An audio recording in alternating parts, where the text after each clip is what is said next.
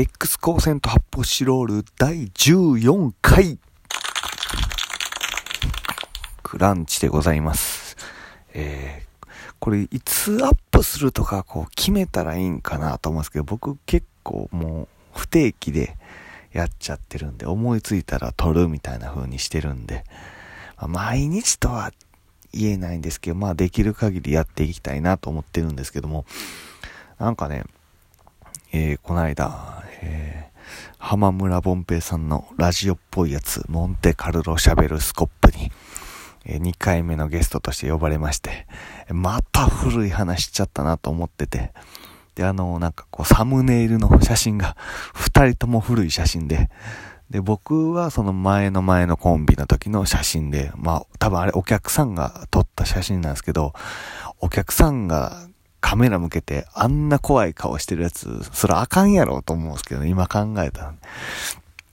で、浜村さんの写真は浜村さんと、えっ、ー、と、多分浜口さんもいて、飲みに行った帰りに、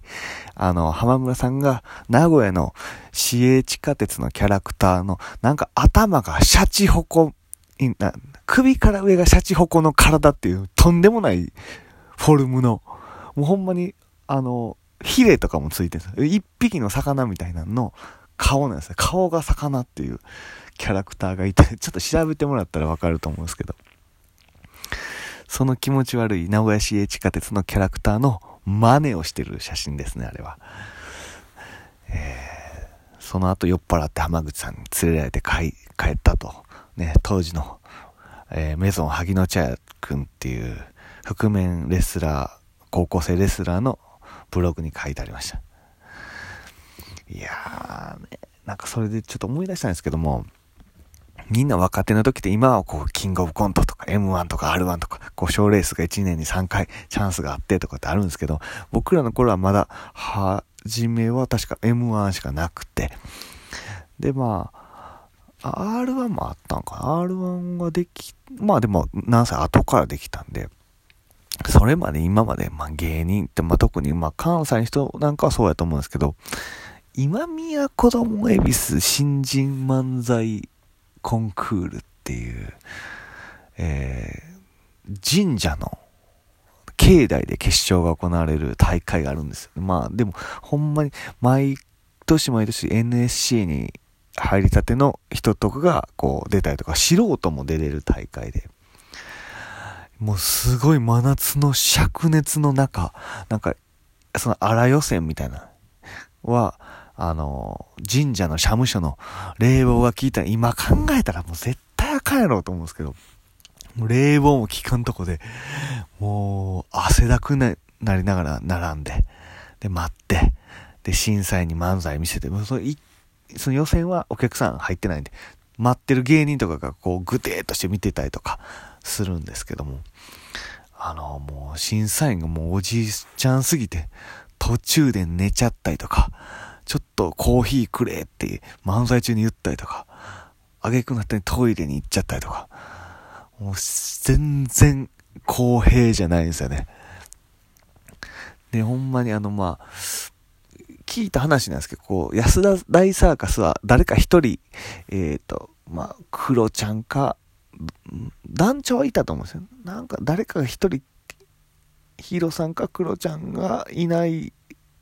二人の状態で、えー、ネタをやって、通ったっていう、そんなことあんのかって。絶対おかしいやん、それ。メンバー一人おらんのに。で、僕、それ、あの、その大会素人も受けれたんで、16歳の時に、高校生の同級生と電車乗って、えー、今宮子供恵比寿まで行って、受けたことがあるんですよね。で、もうこれもう16歳やったら最年少なんちゃうかと思ったら、あの、その年、リアルキッズさんが受けに来てて、まだ中学校1年生が、うわ、まだ俺らより年下おるやんと思って、なんかね、お母さんの作った、あの、キルティングのナップサックみたいな背負って来てましたね。では、あ、なんかそのダウンタウンを作るみたいな番組で出てきて吉本なんか入った子やっていうのを知ってたから、見てて、で、その漫才を見ようと思って、審査員の後ろの方で、まあ、見たんですよね。で、まあ、私下に中学校1年生やけど、やるんですけど、審査員が、うーんってうなって、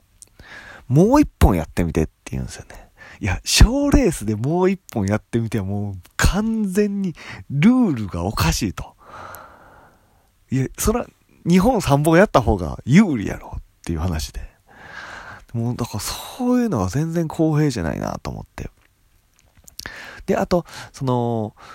こう、誰か、有名な師匠のお弟子さんやったらネタ終わった後に、師匠元気かみたいな話をしたりとか、最近師匠どうしてんねんっていう世間話したやつが通ってるっていう、なんでやねんっていう。いやいやいや、おかしいやん。で、その割に真剣にちゃんとおもろいネタやってる人も、あの、途中でトイレ行っちゃったりとかっていう、もうブレブレなんですよね。けどまあ、会社から一応賞レースやから行ってこいって言って、もう毎年行かされるんですけど、なんか慣れてる人なんかあの神社の広場みたいなとこでグローブ持ってきてキャッチボールしたりとか、みんな時間の潰し方知ってるんですけど、僕ら車とか近鉄のアーバンライナーでわざわざ行ったりとかするから、もう時間の潰し方もないし、みんなそれぞれ出番違うから、なんか、入れ替わり立ち替わりで、あの、難波のゲームセンターとか行って、もう何時間も、それこそメダルゲームしたりするんですよね。いや、ほんまに、おかしな大会ですよ。でもまあやった、最近あんま聞かへんなって思ってちょっと調べてみたら、去年はやっぱりこうコロナの影響でなかったみたいなんですけど、えー、2019年はあったんですね、やっぱりね。いや、すごいです過去の、あの、受賞者が、まあ、なんか毎年なんか金屏風の前で漫才をやるから、その屏風を破くなみたいなこと言われて、この大会は、こう、ダウンタウン99が、あの、こう、育っていった大会で、みたいなこと毎年言われるんですよね。他の人のこともちゃんと言ってほしいなと思って、思うんですよね。この、この大会は1996年の第17回大会で、ジーメンスが奨励賞を取ったとかも言ってほしいんですよね、ちゃんとね。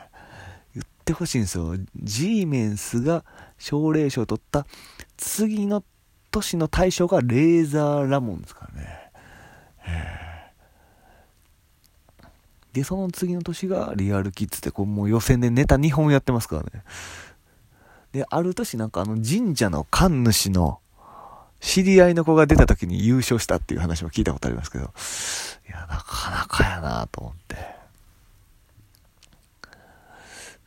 すごいん。みんな行くんすよ、これ、夏に。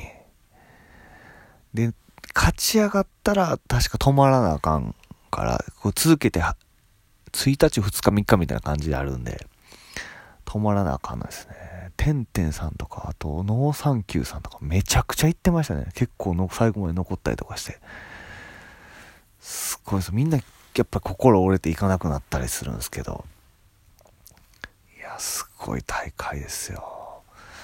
だからこれの他にあの MBS 漫才アワードとかも行かしてもらったりとかして、そっちはまあね、あのお客さんなんか50人ぐらいの女子高生入れて漫才やるんですけど、名古屋でも受けたことないような、えっ、ー、と、岡本くんですよ、縄田っていうやつが組んでたコンビがあって、予選で大爆笑を取るっていう、あの異例なことが起こりまして、なんか、そいつらほんまに名古屋で全く受けてないのに、そこに行って大阪の、えー、現役女子高生、えー、50人の前でネタやったらもうボカンボッカン受けるっていう。それなんでかって言ったら、みんなやっぱそこの MBS 漫才アワードなんかに出てくる人はもう、かなりのちゃんとした水準を持ってる漫才師で、その縄田っていうやつと岡本くんですよ。まあ名古屋でももう異常に漫才が下手やったんですね。で、まあその女子高生からしたら、まあ関西の人ってまあ結構文化祭でまあ中学生とか高校生とか、なんやったら小学生が漫才やったりするような漫才文化の根付いた土地なんで、生まれて初めてあんな下手な漫才見たっていうので、その衝撃で笑いを爆笑重ねてて、